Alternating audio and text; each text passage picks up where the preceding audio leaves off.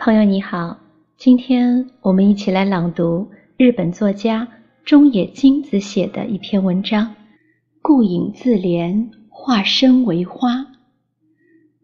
现代常被称为自恋的时代，对于那些爱装腔作势的人，我们可能会奚落一句：“太自恋了吧。”不过与此不同，现代版自恋情节的概念。大约可以分为两种。第一种，在经济富裕的少子化时代，娇生惯养长大的年轻人，仍然保持着幼儿时期的万能感，不懂得忍耐和自制，错误地认为自己与众不同，是特别的存在，并因此给周围的人造成麻烦。另一种自恋论是。在极力宣传个性至上论的消费社会，人们被必须拥有突出的个性这一强制的观念胁迫，从而对不认可自己的他人及社会产生不满、愤怒的情绪。作为心理学的用语，自恋也分为两种，即健康的自恋和病态的自恋。前者是在幼儿阶段产生的。强烈的自爱感，这是为了保护尚且弱小的身心而存在的，对人生来说是不可或缺的欲望，叫心理能量。一般来说，这种能量随着成长会从自己转移到他人身上，一个人因此会开始去爱自己以外的人。后者指的是过了幼儿时期仍然无法。顺利的将自爱感转移到外界，始终停留在小时候自我保护意识过剩的阶段，始终沉溺在自己的世界中，自然会与外界产生摩擦。根据弗洛伊德的理论，夸大妄想、被害妄想、幻听、重度忧郁、感觉统合失调症等。都是不健全的自恋造成的临床病症，而且这些患者由于自恋意识过于顽固，因此难以对其进行精神分析。他们会无意识地抗拒治疗，令医生感觉非常棘手，任其发展下去，结局只有精神死亡或是肉体死亡。自恋一词源自古希腊美少年。纳卡索斯，纳卡索斯是河神克菲索斯和水泽仙女莉里奥伯所生的孩子。某一天，他母亲来到底比斯的预言者推瑞西阿斯面前，请他预言自己的儿子是否能长寿。故事讲到这儿呢，我先跑一下题，聊一聊。这位推瑞西阿斯的八卦，他明明是一个彻头彻尾的男性，却在某一天突然完全变成了女性，以女人的身份生活了七年后，他又在一夜之间变回了男性。因为如此的神奇、不可思议的经历，主神夫妻宙斯、赫拉将推瑞西阿斯。召唤回天界，问了他这样一个问题：男人与女人，谁能在爱欲中获得更多的快乐？推瑞西阿斯对照自己的体验，立即回答道：“女性。”听到这个回答，赫拉勃然大怒。实话实说的推瑞西阿斯不幸受到了牵连，被夺去了视力，从此。变成了盲人，而宙斯呢？为了补偿他，赐予他预知未来的能力。推瑞西阿斯应仙女的请求，预言了他可爱儿子的未来。预言家如是说：只要他不认识自己，就能长寿。这句充满禅意的预言，真正被人理解是在十六年后。正处于少年成长为青年这一过渡期的纳卡索斯，因为其出众的美貌和纤长的身材，令男人女人都对他趋之若鹜，甚至有人因为对他思恋过度而死。然而，纳卡索斯对任何人都不曾动心。森林精灵厄科也是纳卡索斯的恋慕者之一。虽然他想方设法地向对方传达自己的爱意，但悲哀的是，这从一开始就是不可能实现的。因为赫拉非常讨厌厄科啰嗦的毛病，于是惩罚他从此丧失自己的语言。自此，厄科只能重复他人话语的最后一部分。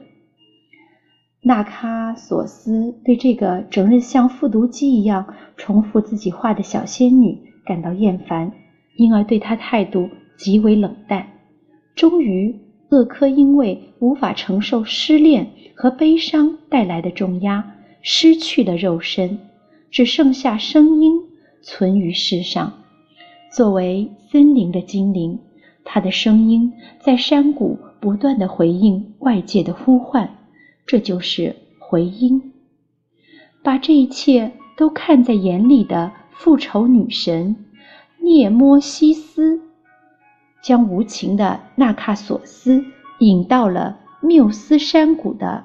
泉水边，少年丝毫没有察觉到自己正在一步一步地接近推瑞西阿斯的不祥预言。他随意来到泉边，弯下腰打算喝水。下一个瞬间，水中倒映出自己的模样。他看到水中的自己，不禁怔住了。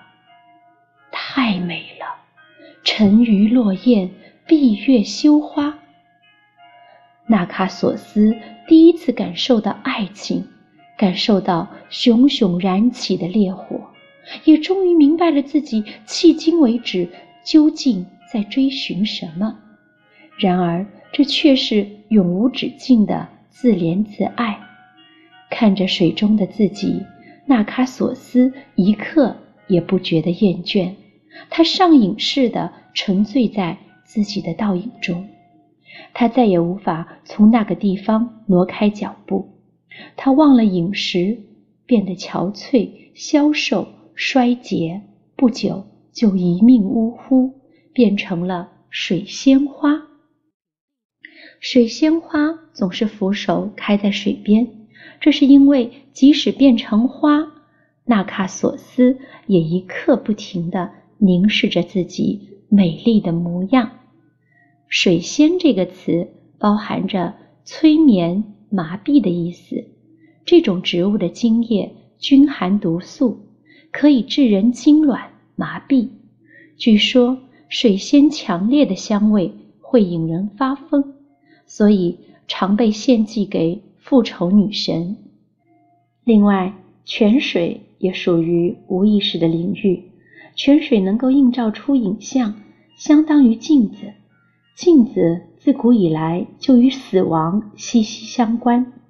古人认为镜子能够映出人的姿态，是因为自身的一部分已经离开躯体，进入镜中。这种认识引发了灵魂会被夺走的想法。纳卡索斯由于长时间凝视自己的镜像，最终灵魂脱壳而死。卡拉瓦乔的这幅作品虽然简洁，却富含独创性。纳卡索斯本人占据了画面的大部分空间，除了下方的镜像，其他神话画必须的象征物全部不见踪影。